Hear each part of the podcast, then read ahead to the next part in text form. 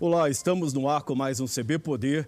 Estamos em todas as plataformas digitais, TV, internet redes sociais. Eu sou Vicente Nunes, do Correio Brasiliense, e hoje nós vamos receber aqui o vice-presidente da Câmara Legislativa do Distrito Federal, deputado Rodrigo Delmas, do Partido Republicano. Boa tarde, deputado. Muito obrigado pela sua presença aqui, né?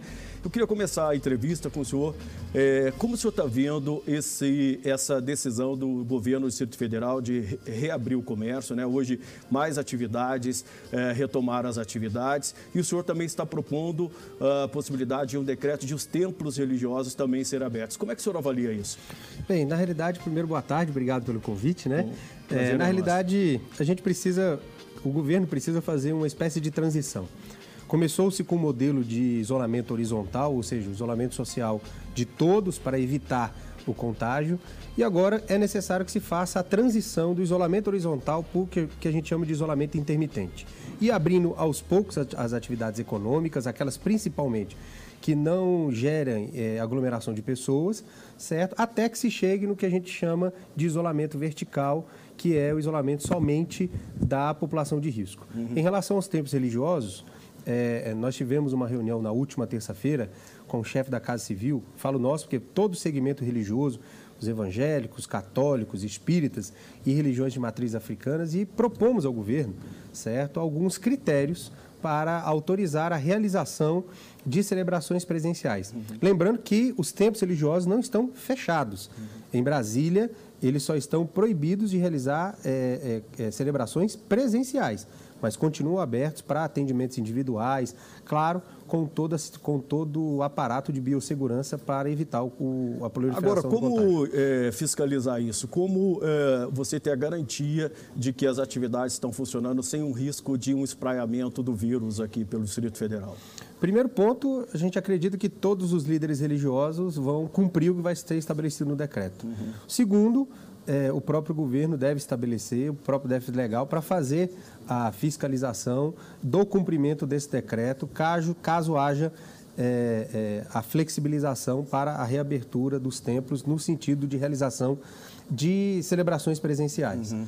É, e claro, a nossa proposta ela está é, de acordo com as orientações da Organização Mundial de Saúde, ou seja, de distanciamento é, de 4 metros quadrados, ou seja, 2 metros de cada lado, né? tanto do lado do outro, de frente e de costas, é, além da utilização de máscaras para todos os membros dentro da igreja, uhum. a disponibilização de álcool em gel na entrada, a orientação de membros acima de 60 anos e de crianças de 0 a 10 anos para não frequentarem os cultos uhum. durante esse período, ou seja, uhum. é uma reabertura gradativa, mas com toda a segurança possível, tanto para os membros quanto para a sociedade. O senhor falou do uso de máscaras, a gente está vendo já cidades como Rio de Janeiro, é, Belo Horizonte, já uh, determinando o uso obrigatório de máscaras. Como é que está aqui no Distrito Federal? Existe algum projeto nesse sentido para que as pessoas é, utilizem as máscaras? Existe. Ontem mesmo a Câmara Legislativa aprovou um projeto de lei de autoria do deputado Chico Vigilante que obriga a todos usarem máscaras a partir do momento que você sai de casa. Uhum. Então, esse projeto deve estar indo hoje ou amanhã para a sanção do governador uhum. é, e acreditamos que o governador vai sancionar, até porque é, já era o interesse do governo, Sim. certo, para baixar um decreto determinando que todos venham usar máscaras nesse período que a gente chama de período de pandemia. Agora, isso daí tem que ter um projeto de distribuição muito eficiente, né? Porque talvez a gente possa até usar um pouco esse sucesso que está sendo aí o drive-thru da testagem e da Covid-19. Justamente. O governo está preparando, segundo informações, a distribuição de mais de um milhão de máscaras uhum. para aqueles que utilizam o transporte público. Né? E existem várias entidades, associações, por exemplo, a Fibra, a Fé Comércio, que estão se mobilizando para entregar mais máscaras também para a população. O deputado, por exemplo, a gente fala da abertura de comércio, de atividades como advocacia, imobiliárias e tal, mas nada causa tanta polêmica quanto a reabertura de escolas. Né? Inclusive, o Conselho de Saúde do Distrito Federal soltou uma nota ontem. É, contra, se mostrando contrário ao retorno das aulas, os infectologistas também, que é preciso ter muito cuidado. Como é que você vê essa questão do retorno às aulas? É preciso dar o tempo maior? ou o senhor acha que possa encurtar? Porque a previsão é de que uh, isso volte dia 31, né? As aulas voltem 31 de maio. Dia 31 de maio.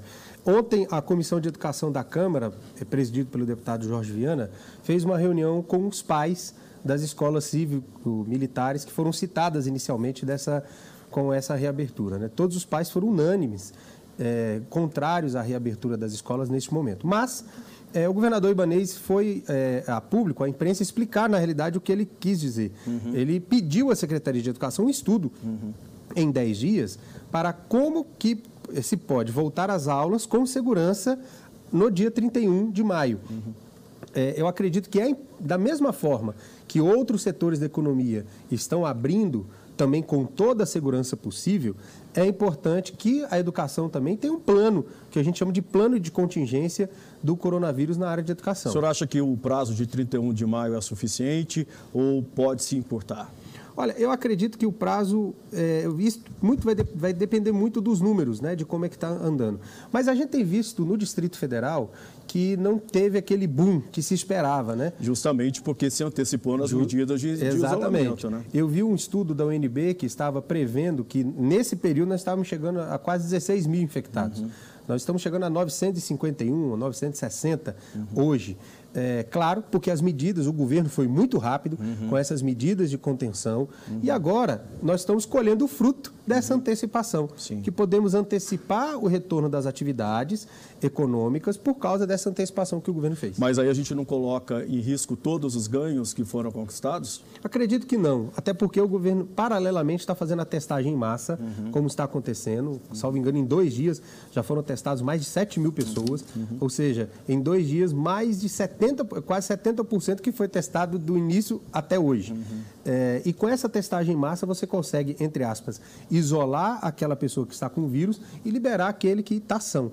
E, é claro, o retorno de qualquer atividade, na minha avaliação, precisa ter é, o que eu chamo de plano de contingência e os cuidados com a biossegurança, Entendi. que é a questão de disponibilização de álcool em gel, utilização de máscaras, uhum. evitar é, o toque entre as pessoas, né? reduzir a quantidade de pessoas Mudanças de hábitos mesmo. Mudanças, e cabe muito da gente, não só do governo. Uhum. Eu acho que isso também cabe a, a cada, cada um de nós, uhum. mudarmos os nossos hábitos né? Uhum. nesse, nesse período. O brasileiro é muito caloroso, gosta sim, de abraçar sim. e tal. Nesse momento, eu acho que a gente tem que esperar um pouco, passar, passar isso para depois fazer uma grande celebração. Agora, muita gente tem se perguntado o que, que a Câmara Distrital tem feito nesse período de, de pandemia. Né? A gente vê a economia quase parada, uh, muitas pessoas desempregadas, uh, informais aí uh, reclamando de falta de recursos, né? que os governos não têm agido na velocidade que deveria para auxiliá-los. O que, que a Câmara Distrital tem feito? Queria destacar alguns projetos de lei que já foram aprovados pela Câmara Legislativa e estão, foram,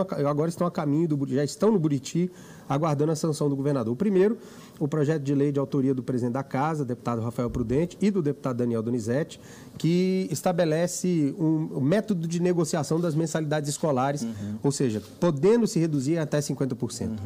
Um segundo projeto de lei, esse já de minha autoria, que cria o plano emergencial é, de manutenção da renda, que é um benefício que vai ser pago de um salário mínimo durante três meses para aquele trabalhador que perdeu o emprego por causa da pandemia. Uhum. Nós tivemos declaração de um setor da economia que mais de 6 mil pessoas foram desempregadas. No caso, seja, que bares e restaurantes? Bares e restaurantes. Uhum. Perderam seus empregos, foram demitidas. E essas pessoas as, foram demitidas, as contas não deixam de chegar, Sim. precisam alimentar. Então, nós criamos esse benefício certo? Não é esse benefício não vai gerar nenhum ônus para o governo. Você Mas está chegando nas pessoas o benefício? Ainda não, porque falta a sanção do governador. Uhum. Mas ele não gera nenhum ônus para o governo, porque uhum. na realidade está sendo remanejado um recurso uhum. de uma área, que é a área da, da, da, Fundação de Apoio e Pesquisa, para o pagamento desse benefício para os trabalhadores desempregados. E um terceiro projeto de lei que eu acredito também que é é, de, de, extrema importância é esse do deputado Chico Vigilante, que obriga a utilização de máscaras para todos no DF. Além outros projetos que foram aprovados, que obrigam, por exemplo, a higienização dos ônibus, do metrô, é, do transporte público, dos, do transporte por aplicativos, enfim. Uhum. Então, esse, esses, pelo menos, são os principais projetos que foram aprovados. E, assim, quero dizer uma coisa. A Câmara tem aprovado, por sessão extraordinária remota, em média, em média, 20 projetos de lei. Já desde o início para hoje. Estão, já, realizamos seis ou sete uhum. sessões é, extraordinárias remotas, uhum. então aí devemos estar aí com mais de 140, 150 projetos Isso, na sua avaliação, é, mostra que os deputados distritais têm a dimensão uh, da gravidade do momento que a gente está vivendo? Mostra não só a dimensão da gravidade, mas o engajamento de cada, de cada parlamentar. Um exemplo que se deu mesmo sobre essa questão da, da, da possível abertura das escolas. Uhum. É, o governador é, houve um anúncio num dia, no dia seguinte já houve essa reunião com todos os pais, reunião virtual com todos os pais e os representantes dos professores para tratar do assunto. Agora, deputado, como é que tem sido a relação da Câmara Distrital com o governo local? É, afinidade de pensamentos? Olha, vamos dizer que a Câmara é muito plural, né? Você uhum. tem ali deputados que são muito vinculados à esquerda, deputados que são mais centro, outros deputados são é, é, de extrema direita, mas o governador Ibanês ele se pauta, as relações do governador Ibanês não se pautam com a base ideológica.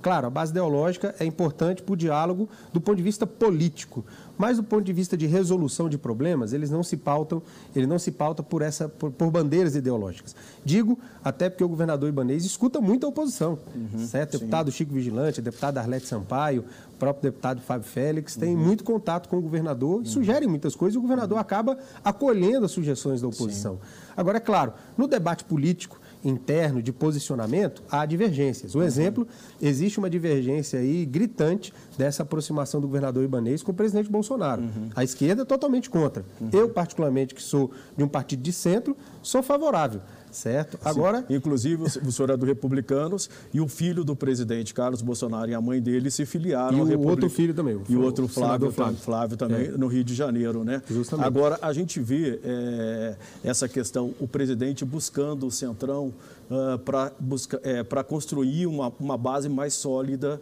no Congresso, até porque tem essa questão do impeachment e tal. Como é que o senhor avalia? O senhor acha que o presidente que tanto renegou o Centrão, que tanto renegou a velha política, agora mudou de opinião, viu que é importante ter essa boa relação com os partidos de centro? Vamos dizer que ele não está buscando os partidos, mas sim pessoas dentro dos partidos. O presidente tem feito uma seleção é, muito gradativa de pessoas dentro desses partidos para se relacionar e para construir a sua base, certo? E eu acredito que essa é a forma de se fazer política, né? Até porque alguns partidos, infelizmente, é, estão de olho somente no poder e não estão interessados na, no benefício ou no bem-estar da população e ficam muitas vezes fazendo marolas que só servem para atrapalhar o, o, andamento da República. Mas certamente vai ter um toma lá da cá. Olha, não, não digo toma lá da cá. A partir do momento em que você é convidado a fazer parte de um governo, é importante que você tenha nos seus quadros gente que participe do governo. A participação do governo não significa o toma lá da cá. Significa que a sua forma de pensamento, su, os, seus programas de, os seus programas políticos, sociais, a forma como você pensa, o governo vai aderir e vai aplicar.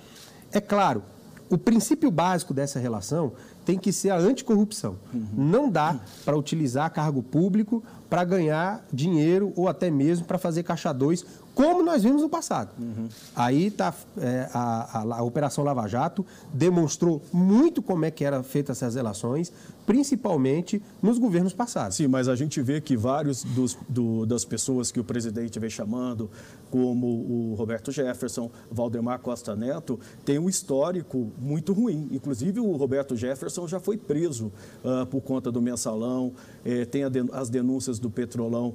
Eh, se aproximar dessas pessoas não é muito ruim para uma pessoa que disse que abominava a velha política? Olha, eu acredito que você pode se aproximar de qualquer pessoa, mas quem determina o princípio da relação é você. Você pode determinar o que você aceita e o que você não aceita. Então, a partir do momento em que você determina, olha, eu posso me aproximar de você, mas a minha relação vai ser pautada nesses princípios, e se essa pessoa obedecer esses princípios, não tem o porquê. Agora, que não dá, é você abrir mão dos seus princípios uhum. e valores para se relacionar com essa pessoa. Entendi. É a mesma forma quando você vai, vai, casa, vai, tentar no seu casamento, você fez um pacto de fidelidade. E do, no meio do casamento você fala, olha, não quero mais fazer esse pacto de fidelidade, mas vamos continuar casados. Isso não dá. Uhum. Então, a partir do momento em que eu decido me relacionar com alguém, eu coloco esse princípio, eu coloco esses limites no relacionamento. E eu acredito que o presidente Bolsonaro tenha colocado esses limites, até porque ele é muito contundente naquilo que ele acredita. No caso do seu partido, Republicanos, o que, que interessa no governo? Vocês querem ministério?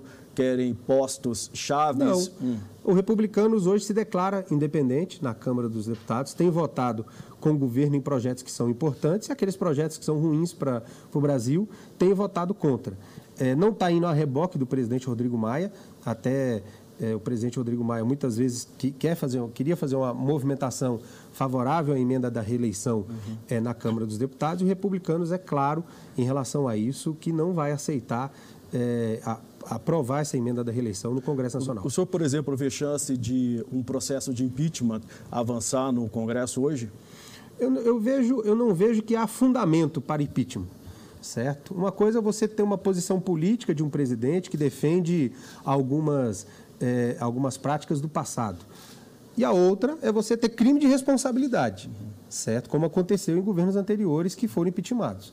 Então, quando você tem uma posição, nós precisamos respeitar as posições políticas, que, é, é, que podem aguçar, claro, paixões Sim. de ambos os lados, Sim. é natural a, a, discussão política, mas do ponto de vista de gestão, do ponto de vista de, é, é de trabalho e de resultado, com a máquina pública, não se tem, o, não se tem fundamento para isso. É a mesma coisa, por exemplo, de hoje o aborto é crime. De eu querer impeachment alguém que defenda o aborto. Uhum. É, mas o presidente foi acusado de avançar todos os sinais no último domingo ao participar de uma manifestação pró-golpe, né? propondo a volta do AI-5, é, propondo o fechamento do Congresso, do STF. Isso não é um perigo uh, flertar com a ditadura? Olha, eu particularmente não, não vi declaração dele nesse sentido. Mas eu o até... fato de estar junto num grupo uh, que defende essas, essas propostas? Então, eu não, não vi declaração dele nesse sentido. Eu vi declaração totalmente contrária.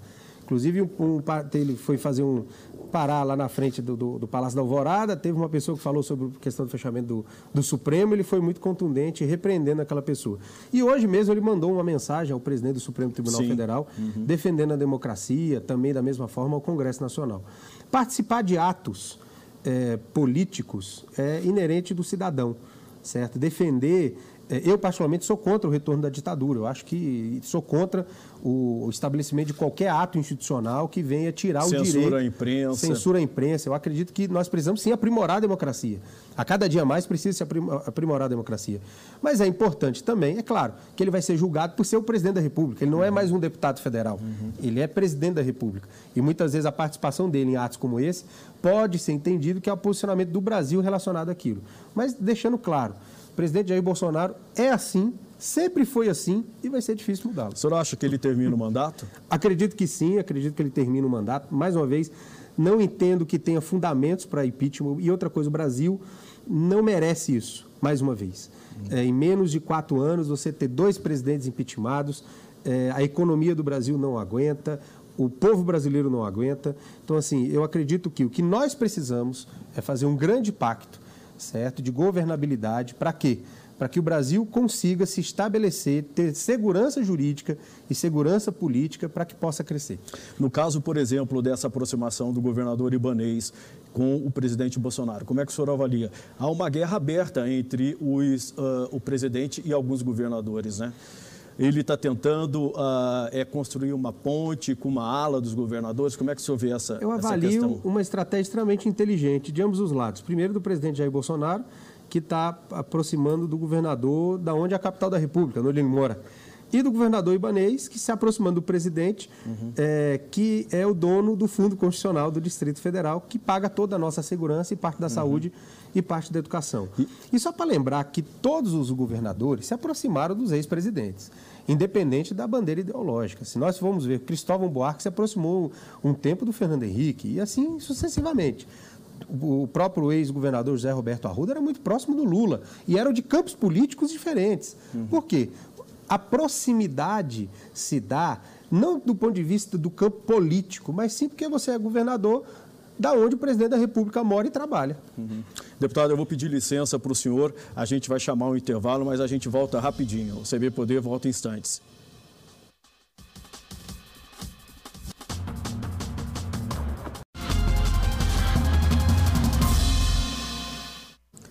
Olá, estamos de volta com o CB Poder. Hoje nós recebemos o vice-presidente da Câmara Legislativa do Distrito Federal, deputado Rodrigo Delmasso. Deputado, um dos assuntos que mais tem movimentado aqui Brasília é a questão dos salários servidores. Né? A gente vê que o governo editou uma MP para propondo a corta, facilitando as negociações entre as empresas do setor privado, reduzindo os salários em 25%.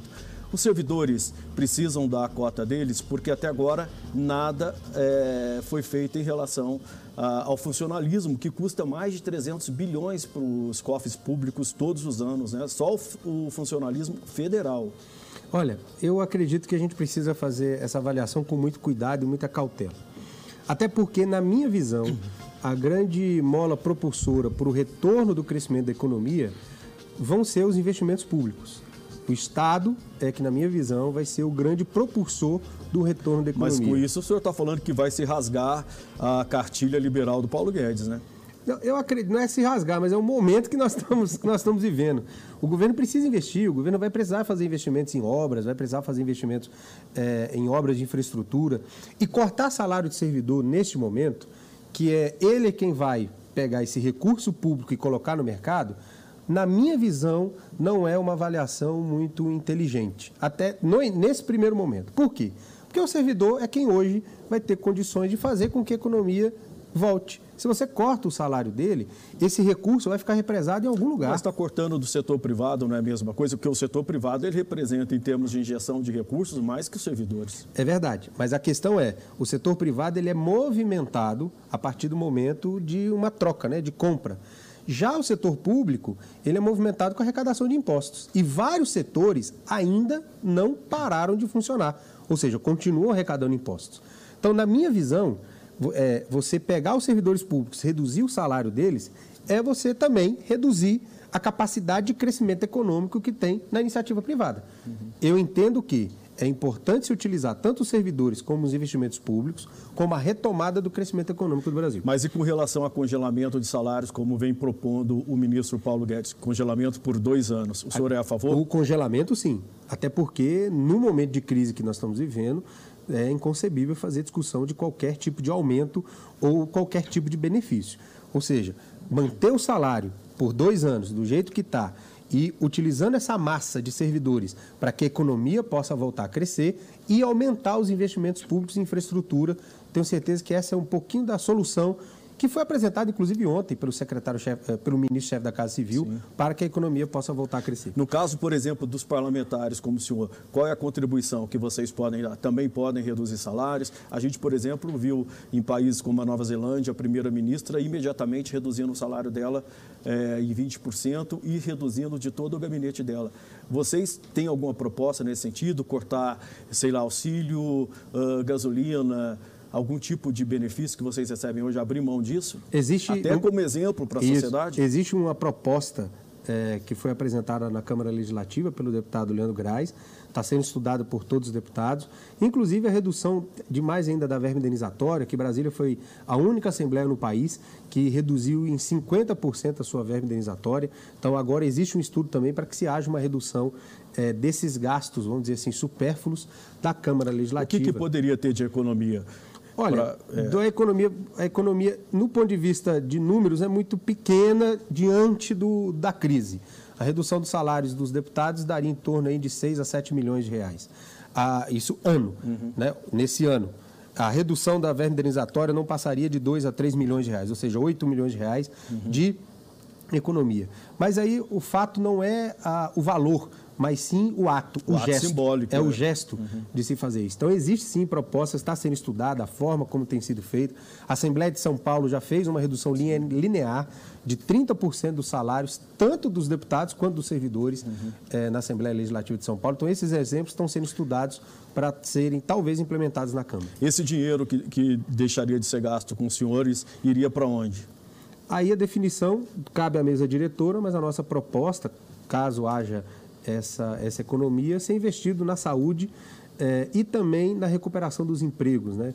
ou seja, no investimento em infraestrutura, é, em projetos de infraestrutura e estruturantes para que a economia possa voltar a crescer. É, entendi. Deputado, é, tem havido demanda do empresariado é, para vocês? Que tipo de, de pedidos tem chegado à Câmara Olha, Distrital? A grande demanda que existe é a aprovação do REFIS, que foi encaminhado pelo governo é, já está na Câmara Legislativa e a grande demanda de todos os setores é a aprovação do refis que já está lá. Então, eu acredito que os líderes possam, os líderes da Câmara possam decidir a votar nos próximos dias. E, e, e quais benefícios projeto. um projeto como esse traria? Traria, primeiro, aumentaria a arrecadação, porque quem está com débito no governo vai receber benefícios, vai reduzir ali em torno de 99% de juros e multa, pagando só o principal é, é, da, da, dívida, certo? E podendo parcelar ainda.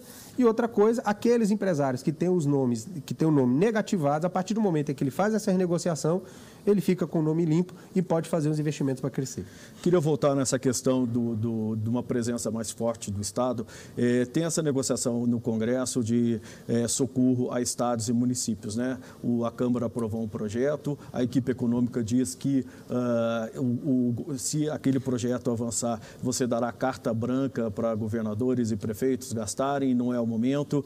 É, como é que, que o senhor vê uh, essa negociação de estados? É importante esse socorro? às unidades da federação e por quê? Eu acho que é importante principalmente na área da saúde. Não dá para você generalizar para todas as áreas de governo, dos governos estaduais e municipais, você dá esse socorro. Mas, principalmente, os recursos investidos na área da saúde, é importante que o governo federal possa ou repor ou possa até mesmo ajudar com é, destinação de recursos. Agora, a proposta que foi aprovada na Câmara dos Deputados, na minha visão, é, vai quebrar o Brasil vai quebrar o Brasil. Por quê? Porque não há condições de você, do governo federal, com a arrecadação que tem, é, atender todos os municípios do Brasil e todos os estados brasileiros com a compensação de, da falta de arrecadação do ISS e do ICMS. Então, assim, eu acho que é, o que é importante fazer uma discussão que tem que haver uma ajuda, sim, principalmente na área da saúde, mas obrigar o governo federal a pagar isso para todos os municípios e todos os estados uhum. é quebrar o Brasil. O senhor acha que no Senado o governo consegue reverter isso? Eu acredito que sim, eu acredito que no Senado a proposta vai ser mais abrandada, vamos dizer assim. Não estou querendo dizer que o governo federal não deve ajudar, deve sim, mas com cautela, porque nós não podemos é, é, como, como dizem, dar um cheque em branco para que cada um possa gastar seu bel prazer, e aí o déficit fiscal do Brasil vai lá para o céu. Deputado, eu queria é, mudar um pouquinho de assunto e voltar aqui para Brasília. Brasília completou 60 anos no dia 21 de abril, né? Não houve aquela comemoração é. que a gente está acostumado, com festas e tal. Uh, e a Câmara Legislativa completou 30 anos, né? Qual a importância é, da Câmara Legislativa para o Distrito Federal? Na minha visão, a Câmara Legislativa representa aquilo que nós discutimos no início, né? É a, é a representação da concretização da democracia aqui em Brasília. O voto direto para você escolher os seus representantes, tanto como deputados distritais, deputados federais, senadores, governadores. Então, a Câmara Legislativa representa isso. Representa essa conquista da população do Distrito Federal na escolha de seus representantes. Não estou aqui discutindo a qualidade dos representantes, mas estou discutindo a opção e a, a, é, a opção deles poder, a, a condição deles poderem escolher, uhum. certo? Agora, muitas pessoas defendem, ah, vamos fechar a Câmara Legislativa, vamos isso, vamos aquilo outro, vamos a Câmara Legislativa não presta para nada. Eu acredito que, nesse ponto, fechar não é o melhor caminho. Uhum. Se está descontente, tem eleição de 4 em 4 anos, é só trocar, ou até mesmo a pessoa que propõe o fechamento, se candidate, coloque o seu nome né, para se candidatar, para talvez ser um deputado distrital, um deputado federal, vai que ela ganha e aí vai poder implantar as suas, as suas ideias dentro do parlamento. É, os desafios que o senhor vê para Brasília para os próximos 60 anos? próximos 60 anos. Primeiro desafio, na minha visão, maior é o nosso, mudar o nosso modal da economia. Uhum. A gente, o Brasília precisa parar de depender do setor público e precisamos ampliar a participação do setor privado, principalmente buscando qual é a nossa vocação. Brasília não tem ainda definida qual é a sua vocação econômica. Todos nós sabemos que depende do setor público. E o segundo ponto é a gente crescer organizadamente. Né? Brasília parou, né, vamos dizer assim, parou muito o crescimento desordenado, mas é importante que se tenha o crescimento ordenado da nossa cidade. E terceiro, eu acredito que é nós abrirmos aqui em Brasília mais escolas, mais universidades, formar mais pessoas para que a gente consiga chegar ao pleno emprego na capital da República. Deputado Rodrigo Delmasso, muito obrigado pela sua presença. A gente vai encerrando aqui o CB Poder. A gente volta amanhã com uma nova entrevista aí para você. Boa tarde.